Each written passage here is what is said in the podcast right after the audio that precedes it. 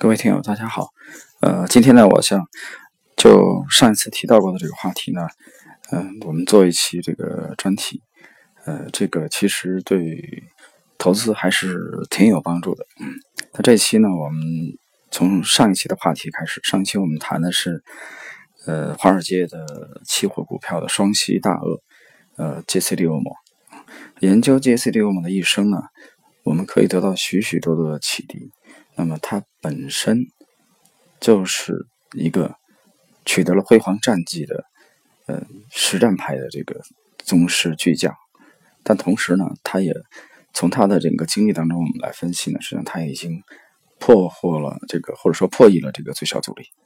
啊，你想一想，在当年没有技术图表的这个情况之下，他只凭这个股价的这个记录的这个。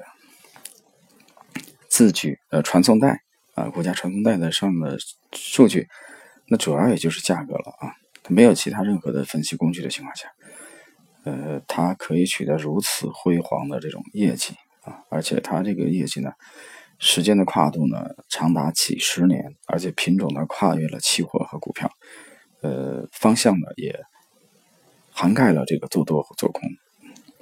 所以这一点，我们可以非常轻松的来推论，它已经完全破译了最小阻力。其实每一个想进入资本市场的投资者，最终你只有破译了最小阻力，你才可以让资本市场，我觉得每年啊，至少站在年的跨度啊，我觉得太短的没有意义。像很多散户认为的，说我今天有没有赚钱啊？散户和这个专业的区别主要在于对时间长短啊、时空这个跨度的理解，我觉得有差异。比如说，散户的思维就是我认为，呃，下午大盘会怎么样？哎，我的股票明天会不会涨停？但其实职业的人一定不会这么考虑问题。他看问题的这个时间跨度呢，相对来说较长。啊，今天呢这一期呢，我做的这个专题呢，它主要是围绕着这个。膨胀啊，来讲，我觉得主要是围绕着这个膨胀来讲。那或者说其他的，这里边牵扯到了一个，我还会谈到一点，就是关于这个惯性，人的这个思维模式的这种惯性啊。好，我们先从这个第一个话题，上期我们谈到过利欧姆，杰西利欧姆取得了这么标炳的战绩的两个标志性，一个是零七年啊做空。之前领涨的这个龙头股获得了三百万美元的这个收益啊，然后第一次膨胀，膨胀以后，零八年就跨入了这个转战期棉花期货啊，转战棉花期货，然后认识了这个这个 p a s y 呃，美国的期货大王，然后把。这个利润之前的几百万美元利润全部亏损。第二次是一九二九年，啊，通过美股大崩盘做空，盈利了一亿美金之上。那么他的个人膨胀呢，达到了极点啊，包括后来的这个呃私人生活的这种失败啊，家庭的这种失败，又倒过来影响了他的交易啊。最终这个大师呢，是以失败啊结束了他的。人生，所以我觉得整个经历上回顾起来，觉得扼腕叹息啊，非常非常的惋惜。但其实与此相对应的话，其实呃，我们身边啊也有类似这样的案例，实际也在资本市场啊。就比如说有一位比较成功的这个大师，在早年的时候也是通过百万左右的这个资金的规模啊。迅速的、迅速的就积累了这个过亿的财富，而且这个时间跨度时间很短，时间很短。其实这样的人，你可以想象一下，如果他没有破译最小阻力的话，他是不可能取得这么辉煌的战绩的。而且在此之前，他也不止一次有爆仓的经历啊。然后后来呢，做的规模就非常大啊，到了这个数百亿的这种规模。然后呢，在不久之前啊，又出现了这种巨亏啊。巨亏，呃，包括这个产品呢逼近这个清盘线，团队的核心的出走啊等等，也有了其他相关关于个人的这个传言。就是到了一定规模之后，这种膨胀对管理资金的人也好，对投资者也好，他的这种伤害是非常非常巨大的。其实我们只要把眼光从资本市场呃挪开，我们回到对整个大历史的回顾，我们发现其实膨胀和思维惯性是两个极大的这个障碍，它会给我们带来巨大的伤害。这里边呢，我想通过对大历史的一些经典的片段和人物的这个回顾啊，能给大家带来一些启迪。那对于我们在资本市场的投资者呢，呃，会有一定的帮助啊。这里边呢，我们刚刚谈了两个人物啊，一个是杰西·利欧莫，另外一个是另外一位，嗯，比较成功的投资巨额。我们看第三个。第三位呢，我把镜头呢就切回到这个明朝末年。明朝末年，我们知道有一位非常有名的这个农民起义的领袖叫李自成啊。李自成早年是在闯王高迎祥的这个带领之下啊，所谓的老八队，然后起兵。后来高迎祥呢被俘，在北京被杀之后，他被。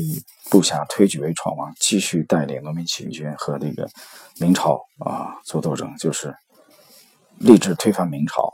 在早年的时候，李自成非常的呃平易近人，病人近人啊，包括士兵负伤了以后，他都会去啊腐烂的这种伤口啊，他都会用去嘴帮这个呃士兵呢去吸出这些污血，呃清除腐烂的这种呃这种。肌肉帮着士兵恢复啊啊！当时这种，你想士兵看到这样的镜头，他们的这个主帅最高级别的指挥官闯王能这样的平易近人，那士兵怎么可能不舍生忘死？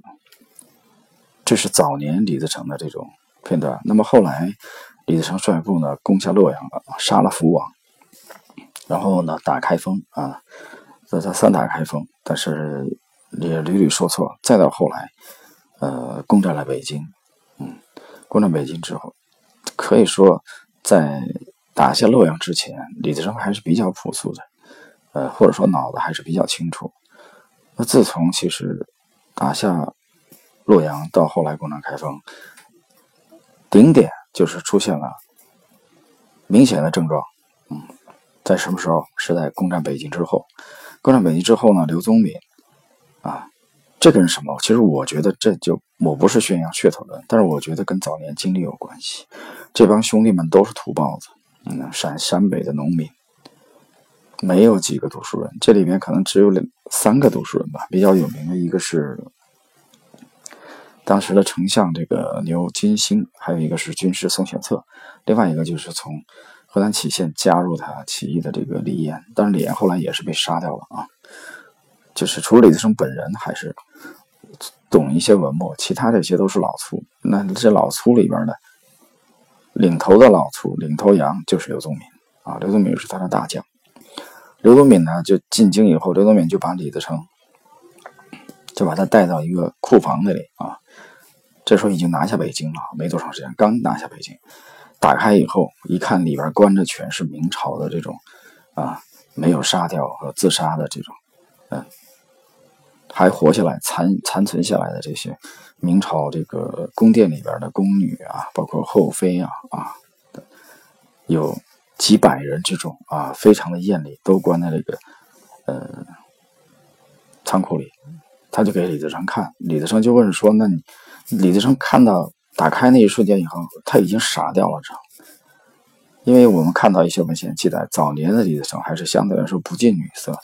但是刘宗敏打开这仓库以后，刘宗李自成当时就傻了，他就问刘宗敏：“他说你怎么不给自己留点？”然后刘宗敏就说：“这李哥，这都是你的。”那么李自成就问他：“你怎么不给自己留？”他说：“我有圆圆就够了。”这个圆圆就是陈圆圆。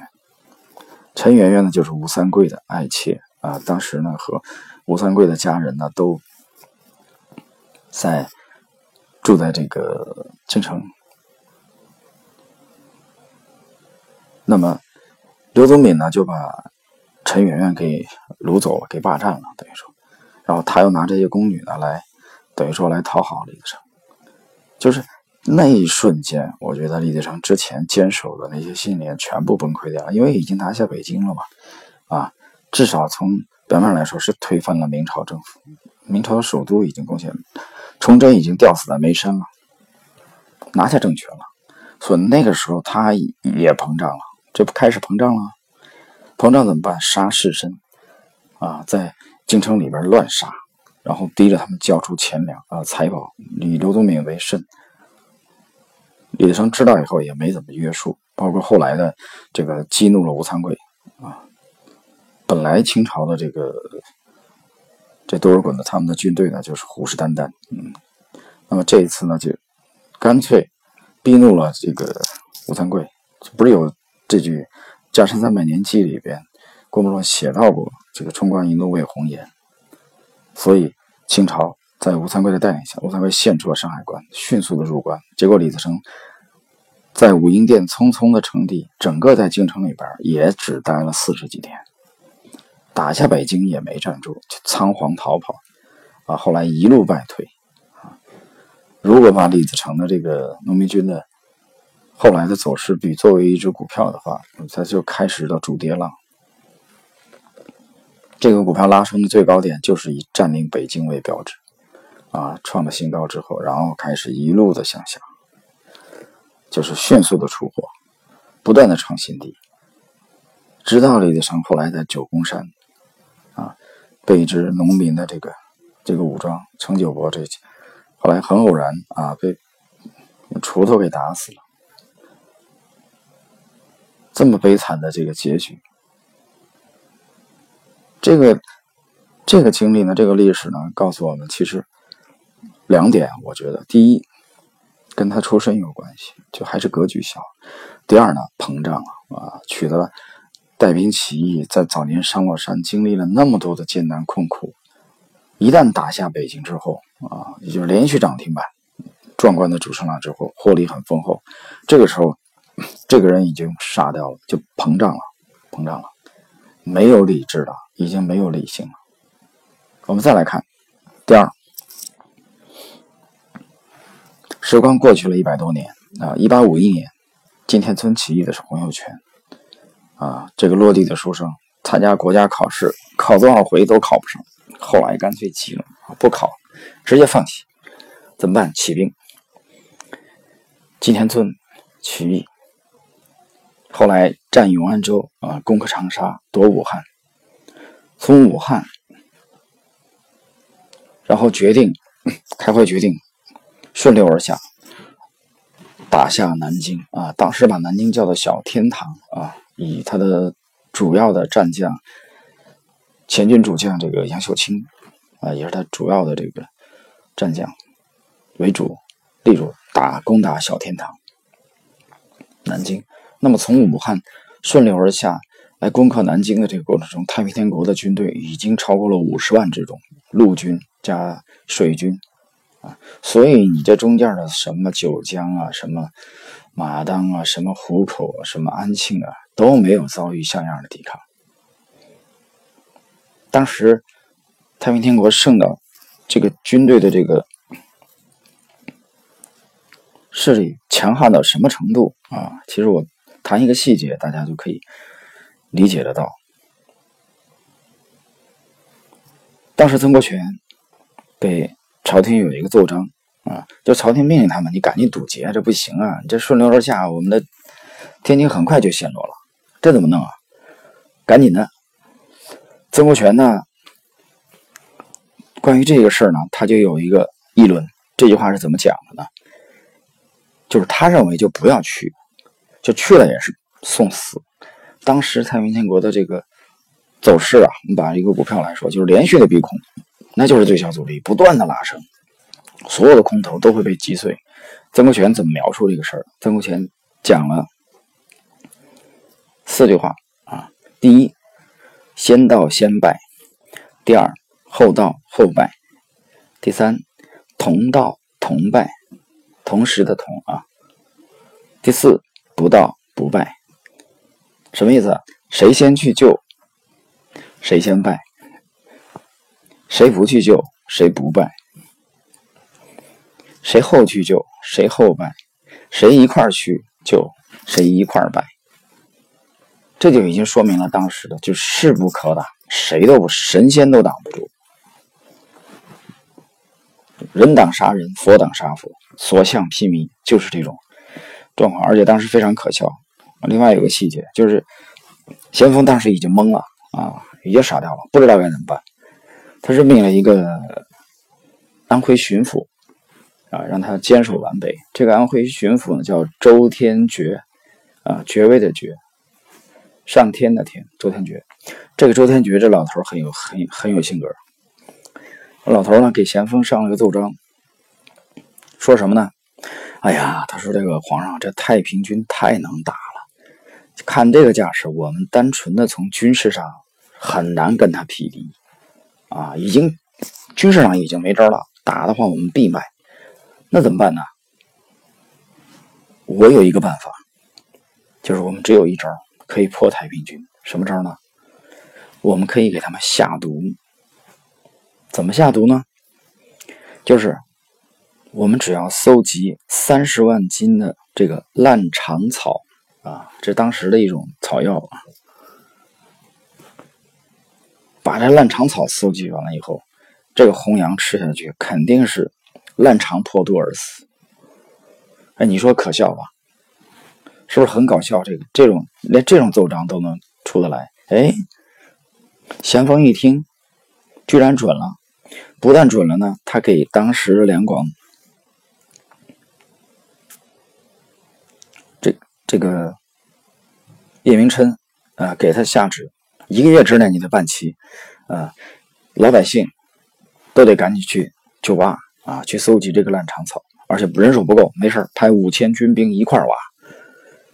好笑吧？挖了场草，想把这个洪阳、洪秀全他们给毒死，所以当时已经到了这种就就是已经束手无策，没有办法了，怎么都挡不住。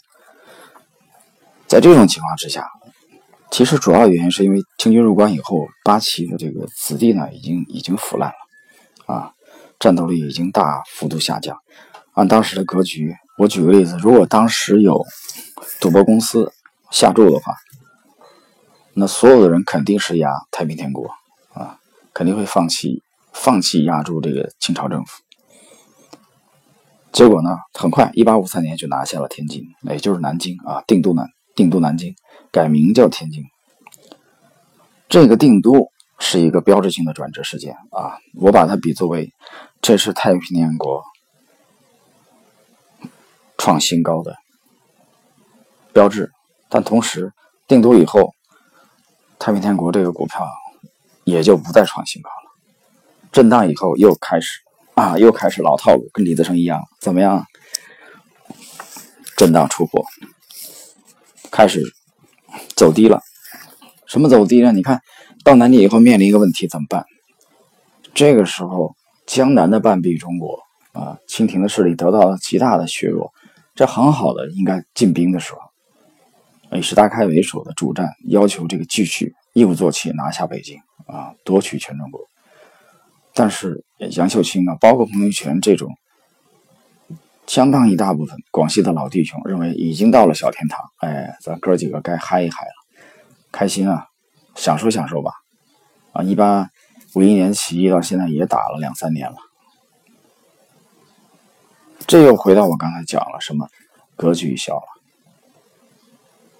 农民啊，格局小了，然后呢也膨胀了呀。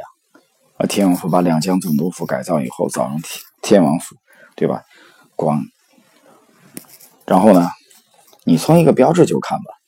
太平金田村起义的时候，这是一个时期；打下永安州的时候，一个时期；克服长沙，然后打武汉，到再到攻克南京，啊，定都改名天津。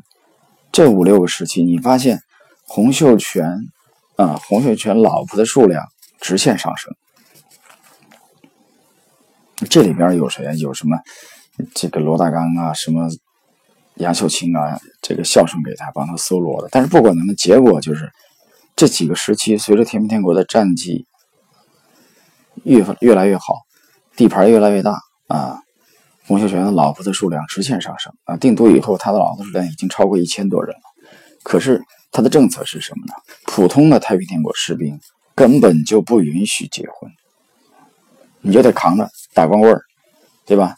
男营的士兵，男女都是分营的呀，管理非常严的。一对夫妻他们约会，按现在是非常正常的吧？啊，正常的需求吧，都要被罚，几乎被砍头。这叫什么？这叫州官可以放火，百姓不能点灯，对吧？你东王啊，西王，包括南王这个南王已经牺牲了啊。这个冯玉山在蓑衣渡已经牺牲了，北王韦昌辉这些这几个王爷都有妃子，而且都不止一个，最少的估计是大开也有五六个。那洪秀全就不用说了，一千多个。就是你标榜的是一套，但你自己做的是另外一套。打下小田门以后不思进取，后来折中怎么办？派了林凤祥、李开芳呃北伐。林凤祥、李开芳这两个人是早年就跟随洪秀全的啊，非常能打的两位。但是呢，由于整个的太平天国的这个军事集团，主要的心思放在经营这个天津，也就是不思进取。那么两支孤军北伐以后，曾经初期也打过胜仗，后来还是被清廷给剿灭，啊，给剿灭了。那也就是说，默认了是不是划江而治？连。他的上游那么重要的军事重镇安庆啊，打下来以后都没有派军驻守。那直到后来清这个清朝安排的这个两座大营，江北大营和江南大营啊，就在天津的这个周围，就南京的周围，都在这里死死的消耗啊。再直到后来，一八六四年啊，一八六二年开始就开始围困天津，围困了三年之久。天津保卫战打了三年多，最后一八六四年七月份还是陷落了。洪秀全一八六四年六月份啊病死了，当然也有说是自杀啊。那最终结果是死了。这里边我们要重点谈的是什么？这里边的掌舵人洪秀全膨胀到什么程度？膨胀到打下天津之后啊，这哥们儿基本上就没有离开过天王府，啊，没有没有一次离开过天津城。这十一年、十二年就一直在这头待着，在后宫跟这帮后妃们腻歪在一块儿，这典型的就是一个不不思进取。我们把镜头比对一下，一百多年之后的另外一个人，毛泽东。淮海战役结束之后，面临的觉得要不要过江。这个时候，苏联政府派的是米高扬啊，代表斯大林来传话，到了这个西柏坡啊，向中共表达他们的意见，就是提了建议。米高扬提了建议，怎么办？就是划江而治啊！你要北奔北半个中国啊，蒋介石经营南半个中国，彼此相安无事。就给中共给毛泽东提的这个建议。毛泽东呢？毛泽东用了一首后来。很有名的诗词来回忆：“一将胜勇追穷寇，不可沽名学霸王。”这就是魄，你可以认为这是魄力，但我认为这是格局。格局不同，毛泽东也是农民家庭出身的子弟，但是我相信，作为一个出色的战略家，你也可以把他认为是一个投资家。他一定是充分研究了前朝的这些案例。作为图表来说，他研究了太平天国这只股票的整个的走势，从建仓啊到拉升，到出货啊到主跌浪的开始，他肯定是充分研究过了。他不但研究了太平天国，他还研究了孙中山啊早期同盟会的这个起义一次又一次失败。我相信早年这些案例，包括李自成的案例，他都研究过。那么最后他的结论是什么？打过长江去，解放全中国。所以，我们从彭洪秀全的这个膨胀，我们可以看到，短短的起兵也才三年的时间，到了南京以后，他的整个的斗志已经被消磨了，消磨在了温柔温柔乡当中，啊，个人的膨胀，包括个人崇拜啊，这种不断的锋芒啊，生活非常的腐化，和他早年起兵的时候完全不同了。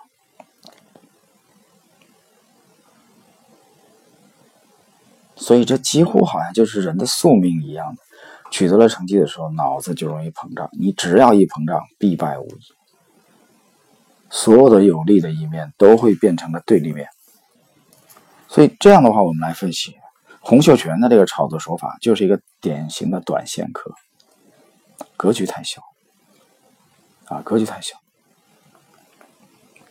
好，那我们再来看下一个。按照时间的时光的这个推移呢，下一个轮到谁了？下一个就轮到了民国之后的这个北洋军阀的这个领袖袁世凯。袁世凯他起家靠的是崭露头角，是靠的是在在朝鲜啊。他的叔父袁甲三啊，袁甲三呢是有一定军功的啊，在他叔父的这个影响之下，到了朝鲜。啊，当时清政府派兵援助朝鲜，在那里边，袁世凯崭露头角。到一一后来真正声名鹊起是在天津附近的这个小站练兵。啊，他手下有这个，比如说这个王世贞啊、段祺瑞啊、冯国璋啊，龙虎狗三杰嘛，北洋三杰。啊，从那里编练了一支这个新军啊，就是按当时的西方的标准装备啊，区别于这个八旗的军队。就成为新新军。通过掌握了这支新军，袁世凯奠定了他的这个政治资本。直到后来，啊，孙文北上，啊，孙中山北上和袁世凯会见，袁世凯是极尽这个阿谀啊，奉迎之能事，把孙文混得滴溜乱转。那孙文后来让出了这个大总统的职位。袁世凯在此之前，隆裕太后他们已经被革命南方革命党闹得六神无主，杀掉了。这和当年的咸丰面对洪秀全起义这个态势是一样。因为整个清朝的这个，把清朝比作为一个股票的话，已经走入了暮年，已经走入了出货期，已经进入出货期。两百多年的统治啊，腐败透顶，军队战斗力急剧下降，啊。这种情况下，袁世凯就在南方的革命党和这个清廷之间搞平衡。平衡的结果是什么呢？渔翁得利嘛。啊，有一阵儿还回到回到原上钓鱼去了啊，假装不关心这个事事。后来把他清廷给逼得没办法啊，连番电报催促他回北京，啊，置之不理。为什么置之不理啊？吊胃口等条件不够啊。后来充分的授予他这个节制军队的权利啊，他才回到北京去。回到北京，马上就发电报给他的段祺瑞和在前线的这个冯国璋军队，猛攻武昌，呃，猛打革命党，对清廷看一看。所以，孙文让出这个大总统之后呢？那袁世凯已经是中国的第一人，那不是名义上，实际上就已经是第一人了，啊，总统。但是呢，这哥们儿也膨胀了，啊，我说症状也发作了，抽过去了，怎么办？什么症状？大总统都不满意，怎么要当皇帝？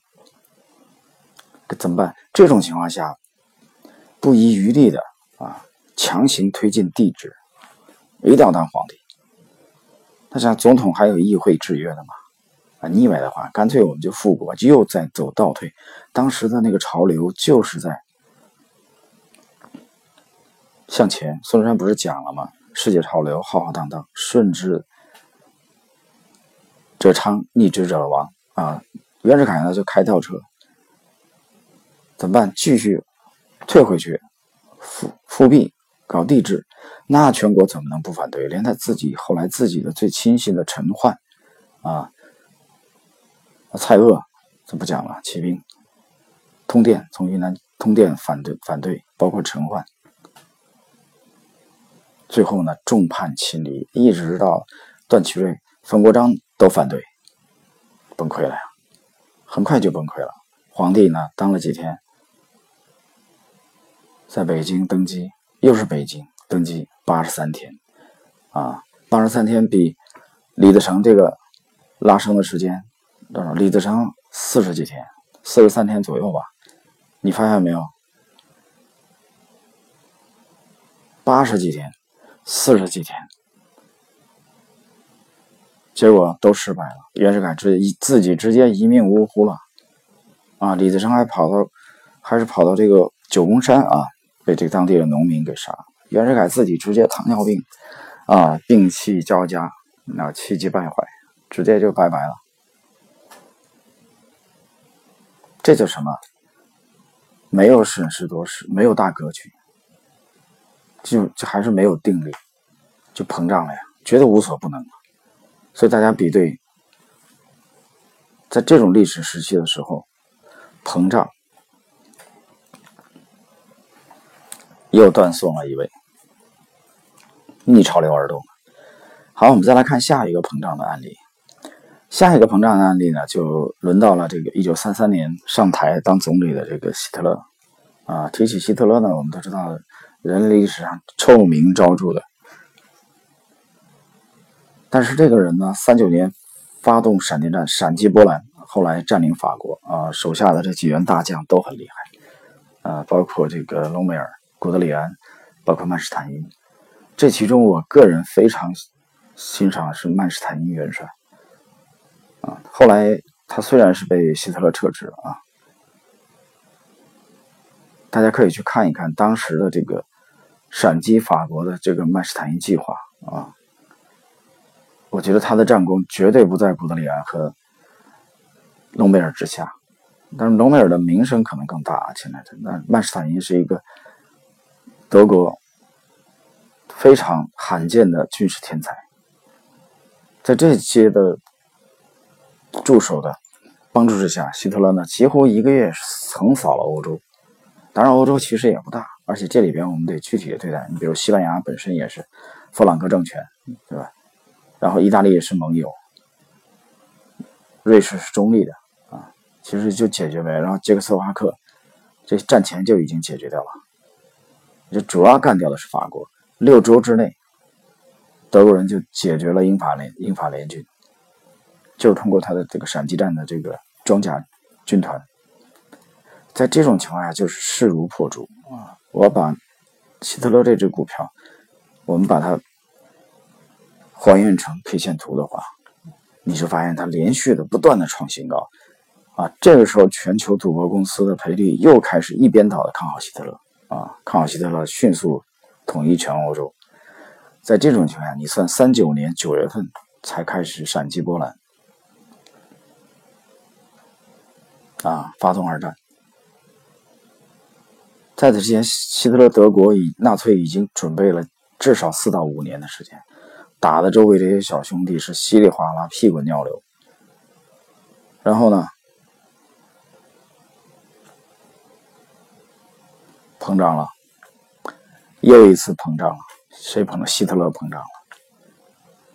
他明明知道，在他早年有一个图表已经提示给他了，谁呢？就是 他的邻居啊，拿破仑，拿破仑两线作战，最后失败。但是呢，这个时候他已经已经懵了，没有理智了。我讲了，这时候人性被兽性所压制，怎么办？一九四一年六月二十二号，巴巴罗萨进攻苏联，去惹怒这个。当时的国土覆盖东西方的巨人，因为他也有错觉嘛，他认为就前两年这个斯大林刚搞了清洗嘛，像托瓦切夫斯基啊这些大量的红军的这个中高级的军官被清洗，红军的战斗力得到了极大的削弱啊。可是他忽略了一个前提条件，就是没有正确的认识自己，没有正确的认识。德国，德国再强大，准备的再充分，德国的国土决定了它是一个小国。像这种世界级的这种大战，它一定最终是大国之间的碰撞 PK。他对综合国力的要求是非常高的。希特勒这时候已经忘乎所以了，他已经膨胀了嘛？啊，我想起来了，零七年，吉菲摩根派信使求见杰西·利欧莫的时候，利欧莫后来回忆到说，他感觉他像国王高高在上，主宰一切。希特勒当时不就是这感觉吗？你看看当时戈培尔的宣传呢，他的宣传部长戈培尔宣传叫什么？千年帝国又开始了，这是千年帝国吗？三三年希特勒上台，这个帝国不过只短短维持了十二年而已。一九四五年四月份，希特勒自杀，纳粹崩溃，短短十二年。刚才我们谈到的第二个案例里边，一八五三年到一八六四年，天津陷落，政政权崩溃，洪秀全的这个政权也只维持了十二年左右，十二三年左右。啊，你从一八五一年算，也就十三年吧。那希特勒这个惹怒了苏联啊，开始进攻苏联。虽然早期把苏联打得措手不及，可是愈发进入焦灼相持，大国雄厚的国力发挥的作用愈加强大。直到斯大林格勒，鲍罗斯的这第六集团军被全线包了饺子。我前几期节目谈到过。巴顿比格斯这里边研究了这个当时的德国的这个 K 线，大德国的这个指数啊，股票市场的指数，它德国股票市场的指数在德军斯大林格勒战败之前，德国的这个股票的指数已经不再创新高了，已经不再创新高了。所以你打的莫斯科没打下来，直到斯大林格勒逆转。鲍罗斯的第六集团军全军覆没啊！二战的整个转折点，然后苏联从他的这个东部军区不断的抽调这个有生力量啊！当时判断这个，因为日本进攻苏联的几率比较低吧，他的间谍佐尔格这些等等的情报来源告诉他，这种情况下他就大量的抽调有生力量去支援他的。西部军区来抵抗这个德军，直到最终逆转。后来，英美发动了这个诺曼底，一九四四年六月份，啊，剿灭了，就等于说希特勒德国。所以大家发现一个现象没有，在。最壮观拉升、连续涨停、逼空的时候，全球的目光，全球的，比如说多个公司吧，它的这个指向几乎是一致的。比如说当时进攻苏联之前，全球多个公司如果开赔率的话，一定是赌希特勒赢这场战争的胜利是属于希特勒的，高度的一致。希特勒本身也很膨胀嘛，你不膨胀，怎么可能去惹怒这位东方巨人呢？他就再一次去违背了这个两线作战的这个大计。一个小国，你看战争持续的时间越长，你的国力越难以支持，你德国的这些军队的军力投送越远，你的后勤保障越有问题。在同时期，另外一个日本也是这个问题。发动七七事变之后，在中国战场已经陷入泥潭焦灼状态的情况下。他内部两派在争论，比如海军主张南下，啊，攻打这个马来、马来半岛啊、南洋、新加坡；陆军主张北进，啊，先解决满洲，解决中国问题。后来，海军还是占了上风，从日本大本营从本从这个中国战场、中国大陆战场抽调了精锐的军队，包括山下分文，啊，去攻打南洋。兵力分散不说，而且他的距离投送远了。再到后来，四一年发动了这个珍珠港，啊，又去惹怒了美国，你这不是作吗？为什么呢？因为在此之前所向披靡，你看他澳大利亚麦把麦克瑟麦克阿瑟打得屁滚尿流，当时所向披靡的是日军、英军、新加坡、香港，大批的英军一触即溃。这种情况下，日本大兵、日本的决策者脑子开始膨胀，认为不可一世了。所以，刚才我们谈到过李自成、洪秀全、袁世凯，他们的膨胀，包括希特勒，这一次又发生在了日本的头上，他忘记了。日本是一个如此之小的岛国，它这种大幅度的对外扩张，必然让它的补给线变长，而且打的时间越长，对它的国力的消耗越大。小国是经不起这种漫长的持久战的，所以为什么毛泽东伟大？这三七年写出了《论持久战》这样的，他点明了中国必胜，日本必败。但是这是一个持久的战争，它里面就重点谈到了对两个国家国力的分析。中国虽然国力弱，但中国是大国，这种艰苦卓绝的八年抗战。所以你看，两个小的国家，德国，它的轴心国三个国家嘛，德、意、日啊，意大利也是小国。没有什么战略纵深，没有很雄厚的国力。日本，日本当时已经不可一世，在中国战场的时候，基本上一比十的战斗力。我们看八一三淞沪抗战，蒋介石把他两个最精锐的八十七、八十八师交给张治中，想去解决虹口的这个日本的海军陆战队。那是两个德械师啊，中国为数不多的满员的德械师，意识全是德国装备，最先进的装备。就那种情况下，跟日本也只不过打了个平分秋色。你日本当时海军战队在在上海的一万人都不到，中国集结了多少力量去跟打？再到后来淞沪抗战最激烈的时候，蒋介石投入了七十五万军队，日本多少？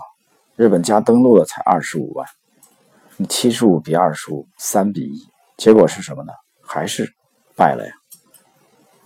还是败了呀！你不败的话，南京能陷落吗？所以当时的日本的单兵战斗能力是非常强的。那这种连战节节，又给了日本政府一个错觉，觉得他无所不能了，啊，膨胀膨胀，又开始了。然后，直到后来战争的转折转折啊，轴心国全面的失败，老实了，这回战败了。所以对自己的国力啊失去了清醒的认识。好，我们再看下一个。随着时光的推移，进入到了这个五十年代啊，当时全国已经解放，那毛泽东把部队呢集中在了这个福建沿海一带啊，任命粟裕为为这个总指挥，准备啊，当时已经在预演啊，准备解放台湾。结果突然之间，几乎一夜之间，五零年的六月份。朝鲜战争爆发，啊，金日成向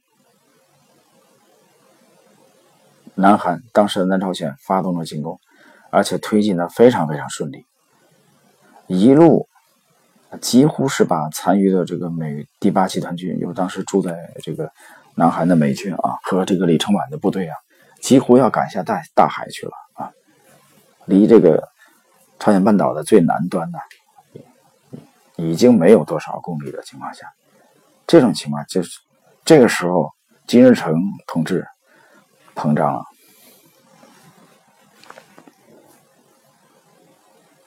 怎么膨胀呢？他认为他可以迅速的解决朝鲜半岛的问题，一口气把美美国连李承晚一起赶下大海。这个时候脑子清醒的人是有的，谁呢？毛泽东的这个军部的参谋里边有一位叫雷英夫，啊，这位参谋，打雷的雷，英国的英，夫人的夫，雷英夫这个参谋，他看出了问题，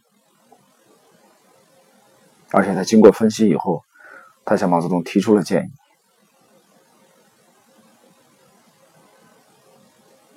提醒如果在这种情况下。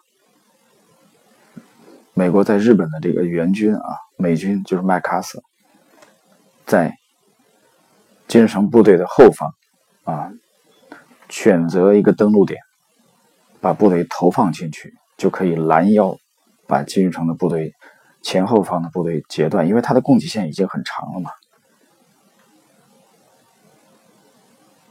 那样的话，战局有可能被逆转。当时朝鲜国内，北朝鲜国内一片乐观。那毛泽东仔细的听取了他的汇报以后呢，毛泽东基本上赞同他的观点。那么就这样以中共的名义呢，给金日成拍了电报，提醒他，提醒他注意。但是金日成呢，没有引起足够的重视。结果五零年九月份，啊，应该是在九月十五号左右，麦克阿瑟果然就在仁川登陆，战局大逆转。当初这么被动的这个。美军和李朝远的这个伪军啊，几乎已经不行，要完蛋了。结果麦克阿瑟这支骑兵啊，挑选了仁川，登陆之后呢，迅速的击溃了北朝鲜，就把补给线掐断了嘛，前后方脱节了，把金日成打得一溃千里，大踏步的后撤。非常有戏剧性的是什么？啊，历史总是这样，所以我说，历史啊不断重演，人性啊真的没有改变。这个时候谁膨胀了？麦克阿瑟膨胀了，一举击溃之后啊，麦克阿瑟，但是本身他是一位非常出色的这个将领，膨胀到什么程度？他迅速的推进了三。推过了三八线，当时中共已经发出警告了。周恩来通过这个印度的这个潘尼加啊，警告美国，给美国人带话说：如果你们越过三八线啊，中国政府不会坐视不管。那马卡斯不理，这这就是认为中共是在虚言恫吓啊！你扯呢？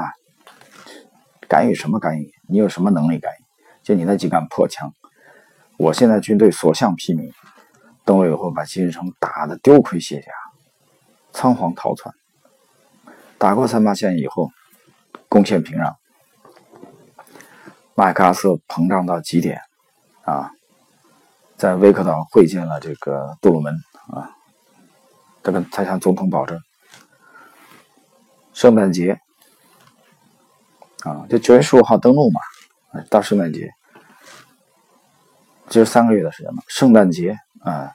解决朝鲜问题，那就是推进到鸭绿江边，得彻底解决朝鲜问题，那就把北朝鲜灭掉。哎呀，麦克瑟口里叼着他标志性的这个玉米的这个烟斗，志得意满的会见记者。这个镜头已经随着报纸传遍了全世界，啊，我觉得很有趣。如果那个时候赌博公司来压的话，肯定又开始压麦克阿瑟。结果出其不意的事情再次发生。你膨胀了吧？你膨胀就必然要付出代价。十月十九日，毛泽东命令的这个中国人民志愿军秘密入朝，埋伏起来了。也就是仁川登陆之后才一个多月的时间，志愿军已经开始入朝了。埋伏起来，出其不意的打了美国人和和这个李承晚一个措手不及。到初期打的时候，他们还认为这是呃零星的这个北朝鲜金日成的溃散的军队，他们不相信中国人会出兵，更不相信中国人在短期内会调动大兵团的主力入朝与美国人作战。结果麦克阿瑟被打了个措手不及。啊，所以很幽默啊！大家看一看，我觉得这几个场景的切换很有趣。先金日城六月份开战啊，所向披靡，顺的不得了。有人提醒也没关系啊，没不含糊，肯定把他们打下海啊，膨胀。结果九月十五号被偷袭仁川，拦腰截断，战局逆转，麦克阿瑟一口气推过三八线，占领平壤。这时候麦克阿瑟开始症状发作，膨胀，然后战局再次逆转。志愿军介入，很有趣啊。好，谈到这里边呢，我们再来谈一位，也就是刚才其实我提到过，就是毛泽东啊。毛泽东是研究历史的一位高手啊。这里边我谈几个细节吧啊。第一个细节，在傅作义。已经接受和平改编的这个四八年啊，毛泽东在西柏坡啊，当时中共中央准备进驻北京啊，已经要准备进决定进驻北京了，接管城市了嘛，正式进入城市，你不能总在山沟里待着。这个时候，毛泽东脑子是非常非常清醒，他告诫他身边的同志们啊，把周恩来啊、任弼时这些人，就是上车啊，准备去北京支援。他说：“我们这次是进京赶考。”啊，我们进京赶考，考官是谁？老百姓、人民。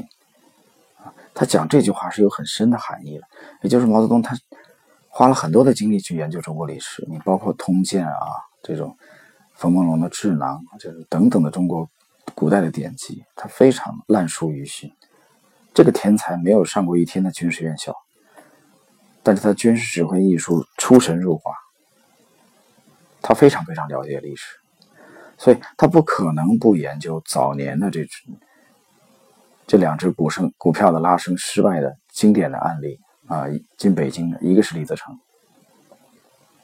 一个是袁世凯。那我想拿李自成和当年的夺取天下的共产党相比，我觉得可能相似性更多一些吧。啊，李自成早年那么同甘共苦，爱护士兵，进北京以后骄奢淫逸腐化。只待了四十几天就滚出去了，所以这一点我觉得毛泽东是觉得应该让全党引以为引以为戒的，他脑子非常非常清楚，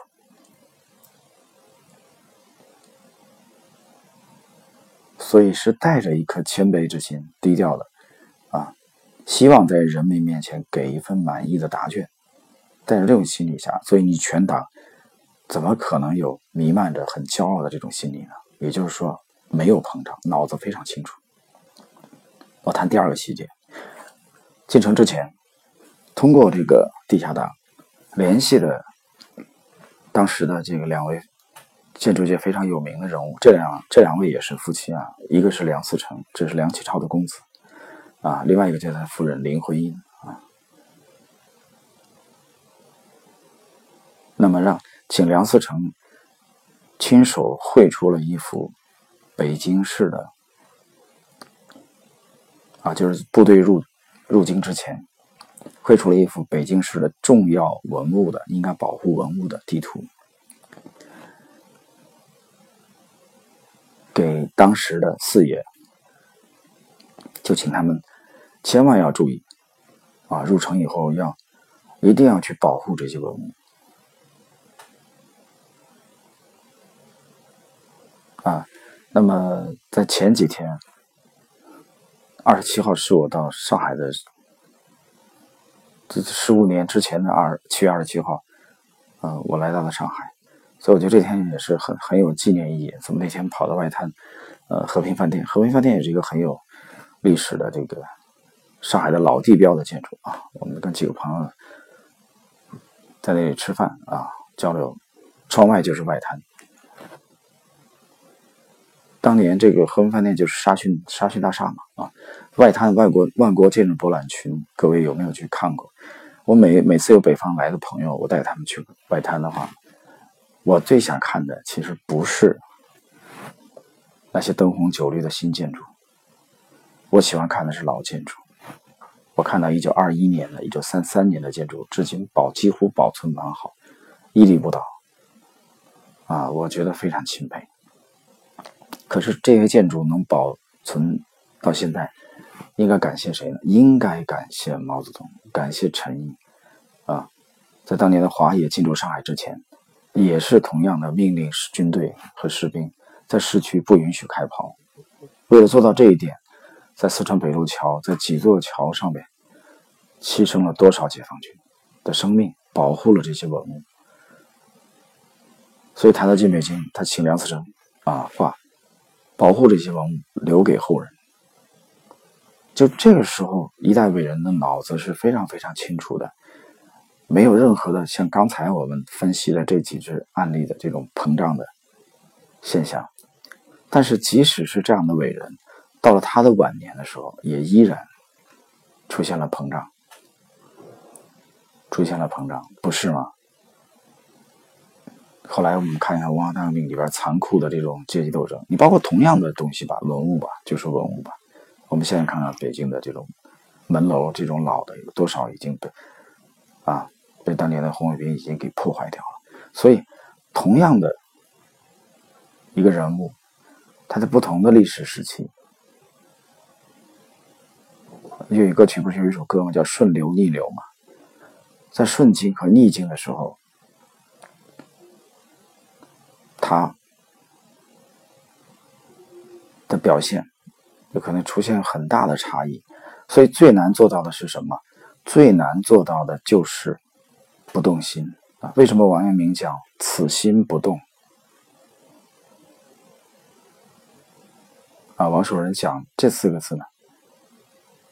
就他徒弟来跟他交流，他讲什么是最高境界？做人最最高境界就是此心不动。这就是冷静嘛，客观冷静的看待周围的事物，客观冷静的看待自己。这个与此相类似的，一九一四年出生的，就前两年已经去世了啊，围棋界的泰斗吴清源先生，他的徒弟林海峰当年在日本啊，六十年代我记得和坂田荣南争这个冠军的时候，哎呀，技术上已经差不多成熟了啊，遇谁都赢。只要一遇坂田荣男，跟坂田荣男争冠，那几乎都要败北，非常吃力，他就百思不得其解。他就向师傅老师请教，因为吴清源是他的师傅嘛。早年吴清源把把林海峰这个选到台湾去的啊，拜到他的门下。林海峰早年是台湾的一个神童。林海峰先生现在还健在啊，吴老先生现在已经去仙逝了。那么林林海峰就拜见师傅，说 到底差在哪里啊？我跟坂田到底差在哪里？吴清源就给他写了三个字，哪三个字呢？不动心。你发现林林海峰从老师那里得到的这这个告诫只有三个字：不动心。和数百年前王阳明告诫他的徒弟的回答他徒弟的这四个字，只差一个字而已嘛。王阳明讲的是“此心不动”，吴清源讲的是“不动心”。吴清源什么意思？就是你太把胜负当回事了，你太想战胜坂田荣男了，所以在对局的时候你会紧张，你的动作会变形，你正常的水平发挥不出来，你的得失心太重。你就失去了清醒的头脑，所以，我们看看今天这期里边我们涉及到的人物，从上一期里边的 J.C. 利用我啊两次巨大成功，巅峰期的这个头脑膨胀，到我讲的国内的这位这位大佬的膨胀，到李自成进北京的膨胀，洪秀全进南京的膨胀。袁世凯已经是大总统的情况下，还要再进一步倒退啊，复辟帝制的膨胀，那不就是觉得一切在握吗？一切尽在掌握吗？军队都是他的吧，北洋西都都听他的，然后再到四一年希特勒的膨胀，五零年六月份。之后，啊，到九月份之前，九月中旬之前的金日成的膨胀，然后再到九月份之后一个多月时间啊，后来打下攻过三八线啊，打下平壤，麦克阿瑟的膨胀，再到啊毛泽东主席在进北京之前啊夺取政权的初期。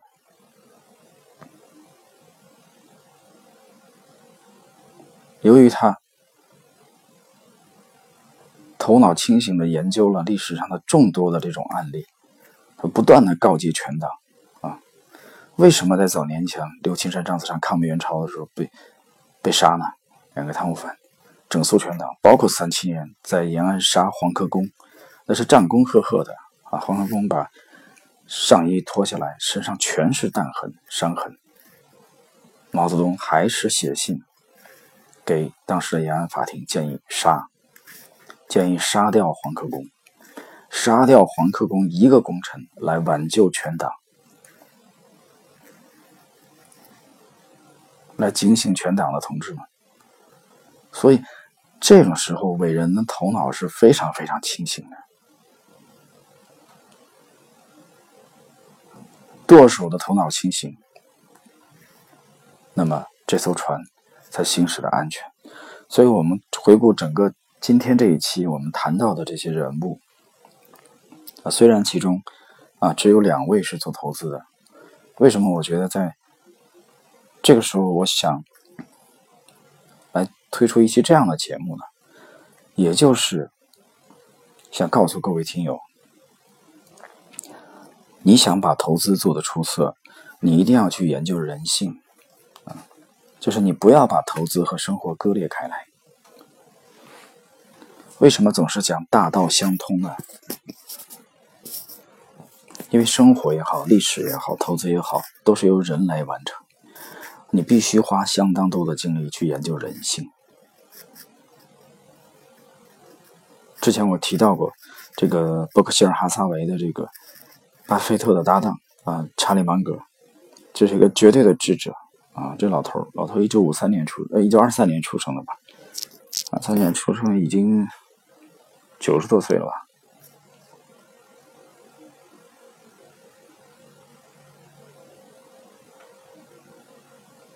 他就主要去研究最成功的人和最失败的人的行为模式。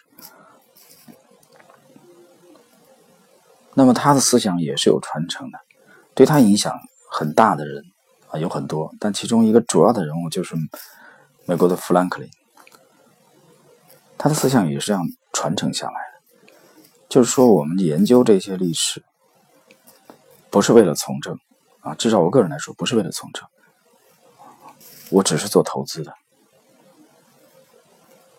那么，我们从这些人物当中，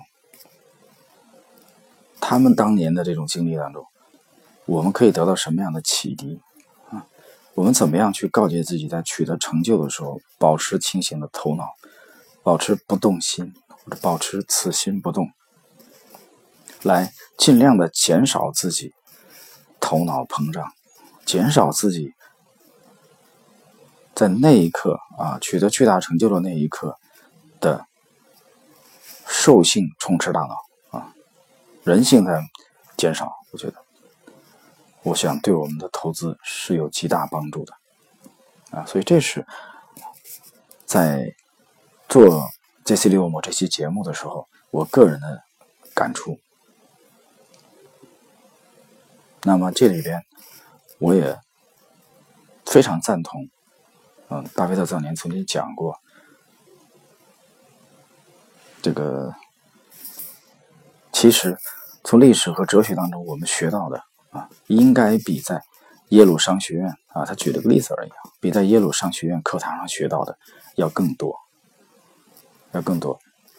这也是为什么像巴菲特啊，像查理芒格这样的人啊，你包括国内也有这样。有人说你怎么提国内提的很少？国内也有啊，因为刚开始嘛，因为这些国内，你比如我举个例子，一个呃，这个东方港湾的这个。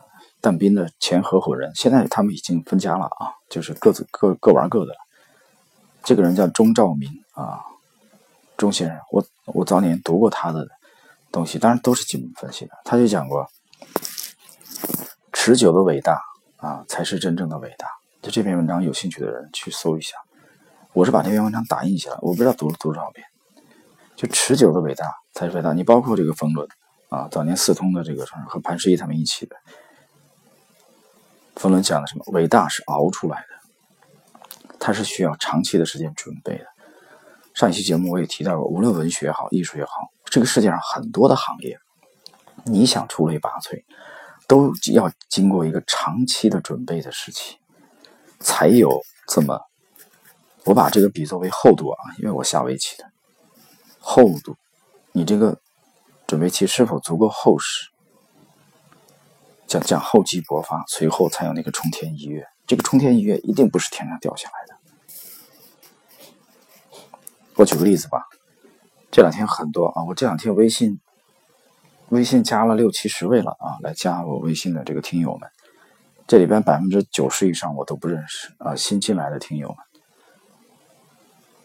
有一位听友说，他把我节目反反复复已经听到第六遍了。我七月十七号才做的节目。那么，我那天看了一下数据，十七号我做第一期节目的时候，在喜马拉雅所有财经类的主播里边，我第一天做嘛，肯定是最后一名嘛，啊，七百八十五名，他七百八十五个主播，我排七百八十五名，最后一名。到昨天。啊，到一周以前大概是三百三十四名啊，然后两百六十名。昨天我在这个财经类主播里边的排名已经已经上升到一百六十九名。那我的节目才在上面播了多久？七月十七号到现在才多长时间？才两周啊，短短的两周时间。七月十七号到现在，可不就两周吗？两周，财经类主播从七百八十五名排名，现在是一百六十九。两周的时间。我节目的排名上升了六百名，这是真实的数据啊！哪个朋友感兴趣的话，我可以贴给你啊，我个人主页这边能看到。那天我我才看到啊，我说啊，上升的挺快的嘛。为什么？我不是单讲股票，我是做投资。但是投资做得好，我们一定要去理解人性。我节目里面有很多对人性的体验，我早年的真实的人生的感悟，不一定对，但是我愿意在这里跟大家交流。男少男人到了这个年龄，一定是有相当的阅历和故事。那么我觉得有几点：第一，要自律；第二，要进取。就是你不管是哪个阶段啊，我跟之前的很多朋友聊，就是你都不要停止学习，学习提升自己。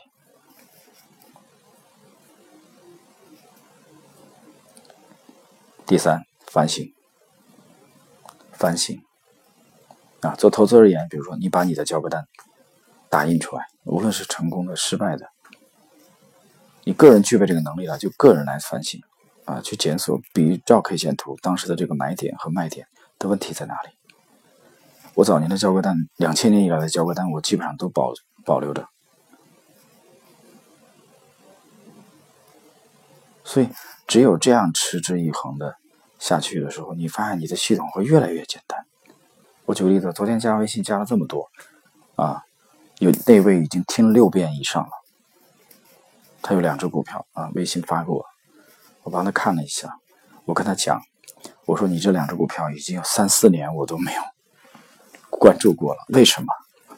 因为他已经至少有三到四年没有出现在我的自选股系统里面去了，就它不是我这种风格去关注的品种，而你还拿在手里。那我问他盈利吗？他说也是深套，深套。那为什么有这么多在我这个概念里边？眼睛里，我认为已经不是股票的品种，你还攥在手里不动的，对吧？你告诉我，可能是亏了很多啊！现在如果割出来，会亏了很多。所以这里面你就发现了，整个操作理念有很大很大的差别，很大很大的差别。你去买一件，如果是女听众的话，你去买一件裙子，买一件皮鞋，你到网上要比对，到品牌店还要去再比对，都要做这种推销的工作，那才几个钱？几千人民币不得了了吧？上万人民币可以了吧？一双鞋子一万块，可是你投进股市的钱呢？你几乎不动脑筋，没做什么准备的工作就买了呀？不就是因为电视上某一个嘉宾说过吗？你旁边某一个朋友说了一句吗？这这就能成为选股依据吗？所以怎么会不出问题呢？投资它是马拉松，投资也是修行，它需要我们提升自己。技巧的情况下，再开始把真金白银投入进去。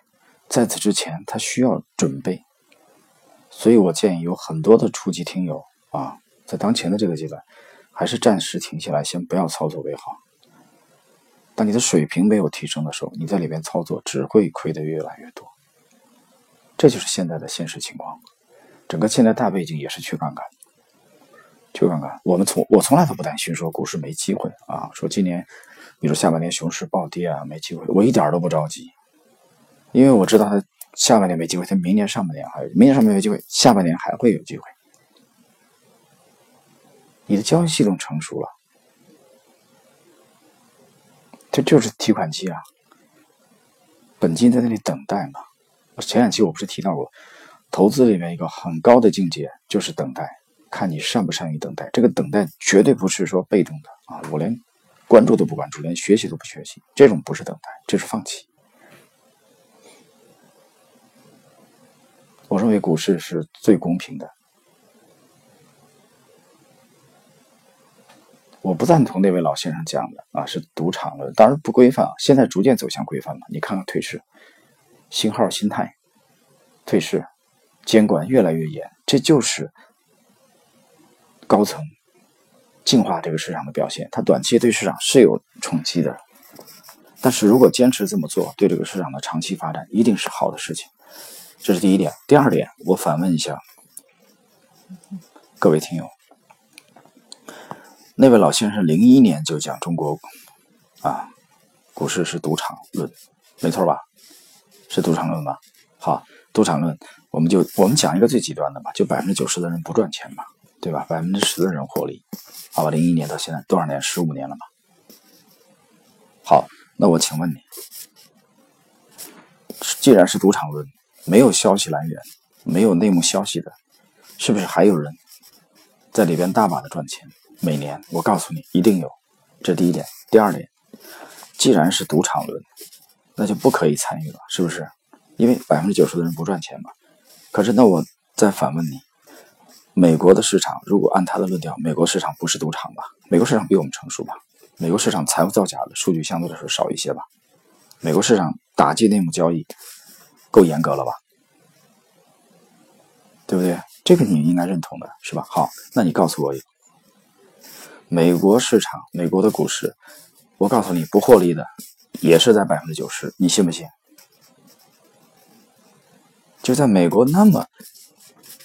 看起来公平、公正、公开的市场，真正获利的还是百分之十以下，你信吗？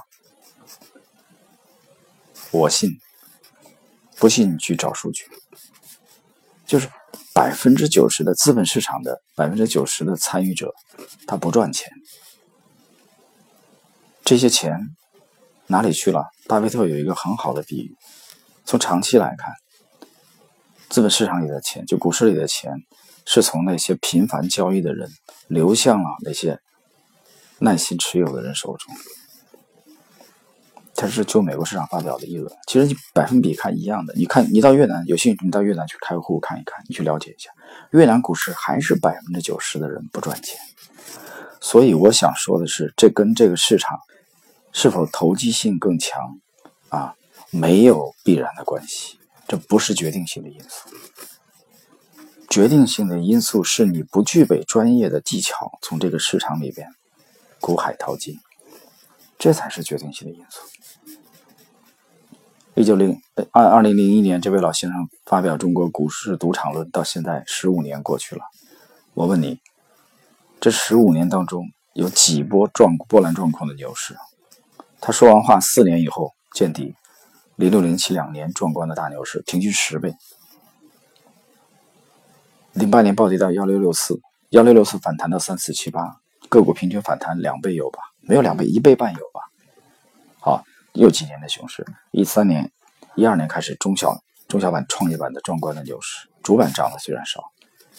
好，一四年底一千九百点到五幺七八点，杠杆牛市普遍又涨了百分之三百。你能告诉我没有机会吗？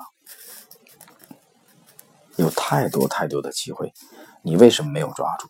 或者说你为什么只是曾经的抓住了，最终的钱又吐回去了？难道这个时候你把原因归结为这个市场不完备，这个市场是赌场吗？你觉得这个结论是不是太牵强了？所以我讲这不是问题的根本所在，根本所在这只有一个原因：你至今还没有具备专业的淘金技能。这话讲起来不好听啊，但是。他讲的是不是事实呢？我想你打开交割单，自己最清楚。好了，今天这一期呢就暂时到这里，也欢迎大家给我这个多提一些宝贵的意见啊。我讲了这里边不单是讲股票，包括投资类的，我们后期都会涉及啊。还有就是希望大家加我的微信 h u a y a n g 六，这个六是阿拉伯数字六。啊，我的微信号是 h u a y a n g 六啊，也请大家下载喜马拉雅，尽快的在其中点击订阅我的节目和关注我的节目啊，谢谢各位，再见。